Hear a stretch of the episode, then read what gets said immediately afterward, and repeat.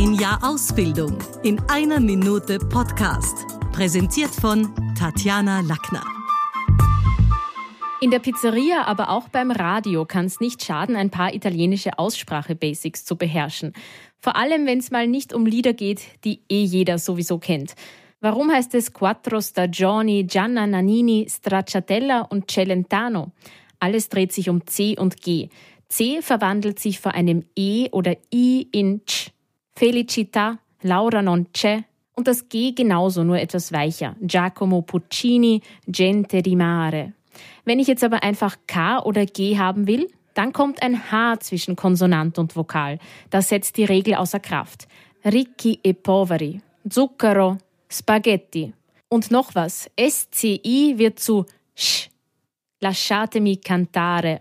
Da hört man auch schön, wenn nach dem I noch ein Vokal kommt, hört man das I nicht. Wie in Ciao. Das I ist wirklich nur da, um das Ch zu kriegen. Also, ciao und auf geht's in den Sommer mit den Italo-Hits. Das war's wieder mal. Besuchen Sie uns doch auf Facebook, LinkedIn, Xing, Instagram, YouTube und Clubhouse oder auf sprechen.com.